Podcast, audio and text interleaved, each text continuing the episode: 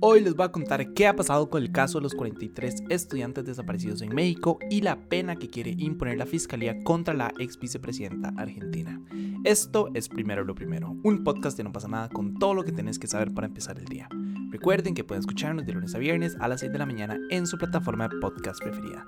No sé si se acuerdan, pero en la noche del 26 de noviembre del 2014, 43 estudiantes de la Escuela Normal de Ayotzinapa desaparecieron mientras se dirigían a la ciudad de Iguala para tomar unos autobuses e ir a la Ciudad de México para participar en una serie de protestas. De camino, la Policía Municipal de Iguala, la Policía Estatal de Guerrero y militares del Batallón de Infantería de Iguala pues los persiguieron. En su momento, el fiscal encargado Jesús Murillo Caram defendió lo que él y el gobierno habían llamado como la verdad histórica, diciendo que los jóvenes fueron detenidos y entregados por policías locales a narcotraficantes del cartel Guerreros Unidos al ser confundidos con miembros de una banda enemiga y fue el cartel quien los incineró y los arrojó al río San Juan después de pues haberlos baleado, ¿verdad? Eh, a pesar de eso, pues la familia de los estudiantes y varios expertos independientes dijeron que eso no era cierto. De hecho, en el 2020 se descartó por completo esa verdad absoluta que ellos tanto estaban queriendo vender. Entonces, el gobierno de Peña Nieto aceptó la creación del grupo interdisciplinario de expertos independientes por un acuerdo con la Comisión Interamericana de Derechos Humanos. Esta comisión, o en este grupo, pues ha ido eh, investigando el caso y poco a poco han ido presentando una serie de informes. Y quizás uno de los más importantes fue el tercero en el que denunciaron que los militares habían manipulado pruebas en un basurero donde fueron encontrados restos humanos y acusaron a las autoridades de haber ocultado información clave desde el día que ocurrieron los hechos. Sumado a eso, determinaron que los militares mexicanos tienen responsabilidad ya que por sus acciones u omisiones, o en este caso pues su no acción, es que se dio la desaparición y ejecución de los estudiantes, así como el homicidio de otras seis personas. Además, se reveló que el ejército incluso tenía infiltrado a un soldado en la escuela quien informaba de las actividades estudiantiles, por ende, ellos sabían muy bien qué era lo que iba a pasar y qué era lo que estaba sucediendo desde, días antes. Y aquí un dato pues también bastante importante es que no se sabe el paradero de este soldado infiltrado desde el 26 de septiembre cuando él envió su último informe.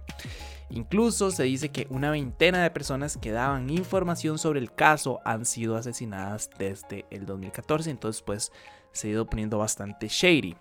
Y ahora, pues luego de su más reciente informe en el que clasificaron la desaparición como un crimen de Estado, y así lo dice bien claro que todo fue un crimen de Estado en el que estuvieron involucradas las autoridades en todos y cada uno de los niveles, se arrestó al ex procurador general Jesús Murillo Caram, que es el que les dije que había dirigido la investigación y que había dicho pues cuál era la verdad absoluta entre comillas. También se ordenó la detención de 20 mandos militares y 44 policías presuntamente involucrados en la desaparición. En el caso de Caram, a él se le está acusando por, aquí voy a citar, desaparición forzada, tortura y delitos contra la administración de justicia y se le ordenó prisión preventiva para garantizar su comparecencia en una audiencia que se va a llevar a cabo este miércoles. Entonces, de fijo, vamos a estar al tanto.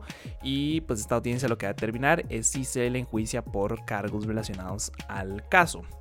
Eso sí, la comisión dejó bastante claro que aún es necesario seguir investigando hasta saber dónde llegó la participación de los militares.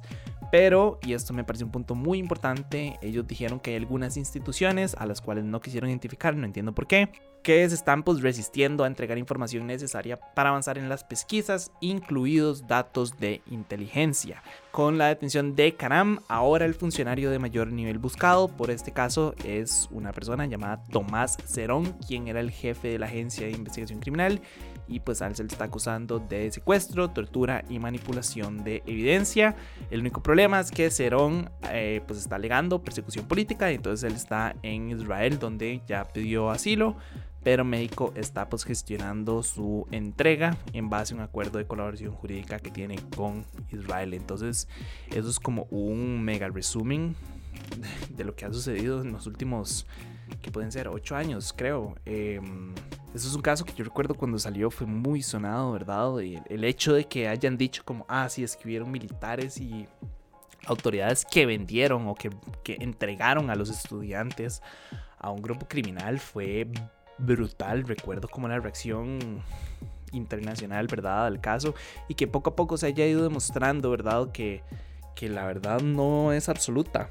Em, pues me ha parecido como realmente importante y para darle como cierta paz a, los familiares ahí yo vi que AMLO salió a decir como que él todavía tenía la, la esperanza de que los estudiantes pues estuvieran vivos, etc.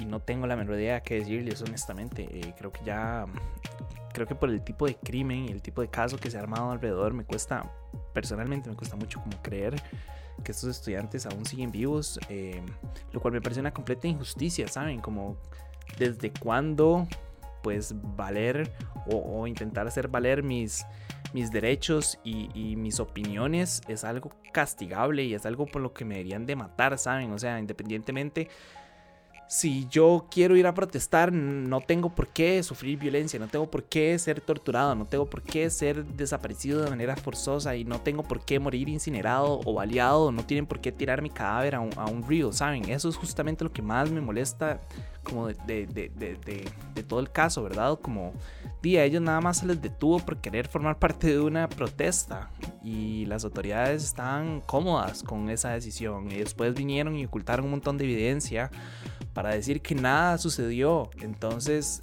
eso es lo que me imputa, cómo esta gente pues intenta ocultar las pruebas para, no sé, salir sin ningún tipo de daño. ¿Cómo hace para dormir sabiendo lo que hizo y sabiendo lo que ocultó y sabiendo, bueno, supuestamente ocultó?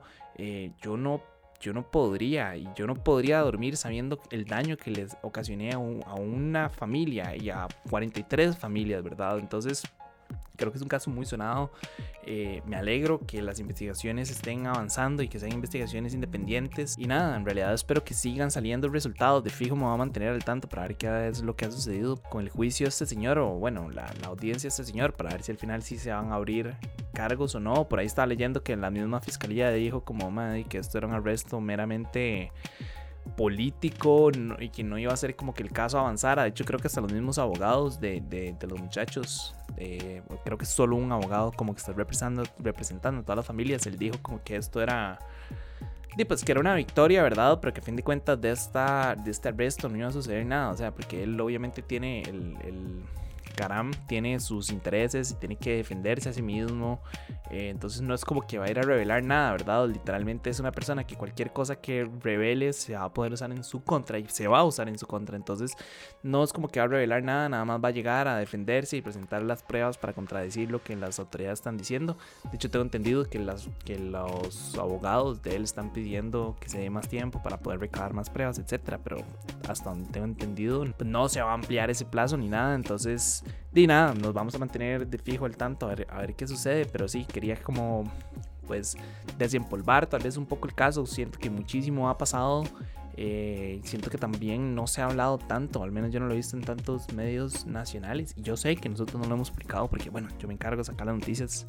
Entonces sé que no lo hemos hecho y por eso es que quería darle un espacio digno y poder como desarrollar de manera amplia qué es lo que está pasando. Eh, eso es el tema 1. El segundo tema del que les quería contar, el punto es que la Fiscalía de Argentina está pidiendo 12 años de cárcel y la inhabilitación política perpetua para la vicepresidenta Cristina Kirchner por supuesta corrupción en la licitación de obras cuando fue mandataria entre el 2007 y el 2015. Específicamente se le está acusando de los delitos de asociación ilícita agravada y administración fraudulenta agravada luego de que supuestamente ella y otras 12 personas más licitaron al menos 51 obras públicas en un plazo de 12 años en beneficio del empresario Lázaro Báez pero como tiene inmunidad política por sus cargos como vicepresidenta y presidenta del Senado, en realidad pues, no puede avanzar tanto la investigación, a pesar de que pues, la fiscalía quiere una condena o quiere imponerle una condena de entre los 2 y los 12 años de prisión. Tengo entendido que el máximo que se le puede poner por este tipo de delitos es de 16, pero ellos están pidiendo solo 12. Eh, y no, nada, en realidad a todas estas la presidencia emitió un comunicado de repudio en el que se lee, y aquí voy a citar, el gobierno nacional condena la persecución judicial y mediática contra la vicepresidenta Cristina Fernández de Kirchner. Ninguno de los actos atribuidos a la expresidenta ha sido probado y toda la acusación que se le carga se refiere únicamente a la función que ejercía en ese periodo. Además de eso, tengo entendido que medio millar de alcaldes firmaron una carta pública respaldando a Kirchner, diciendo que es víctima de una persecución judicial, etcétera, etcétera, etcétera. Eh, y yo no sé, a mí este caso me duele un poco mal, ¿saben? Tengo entendido que la mayoría, para no decir que todas las solicitudes de licitación pasaron a través de la oficina de, de, la vicepresidenta.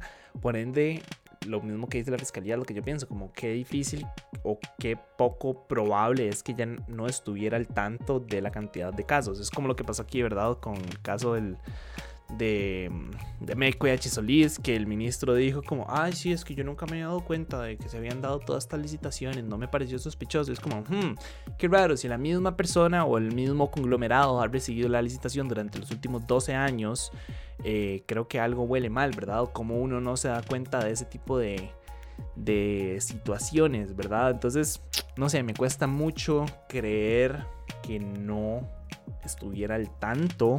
Entonces, hasta cierto punto creo que probablemente si tenga cierta culpabilidad dentro de todo esto, eso no lo determino yo, eso lo van a determinar las autoridades y las pruebas, etcétera.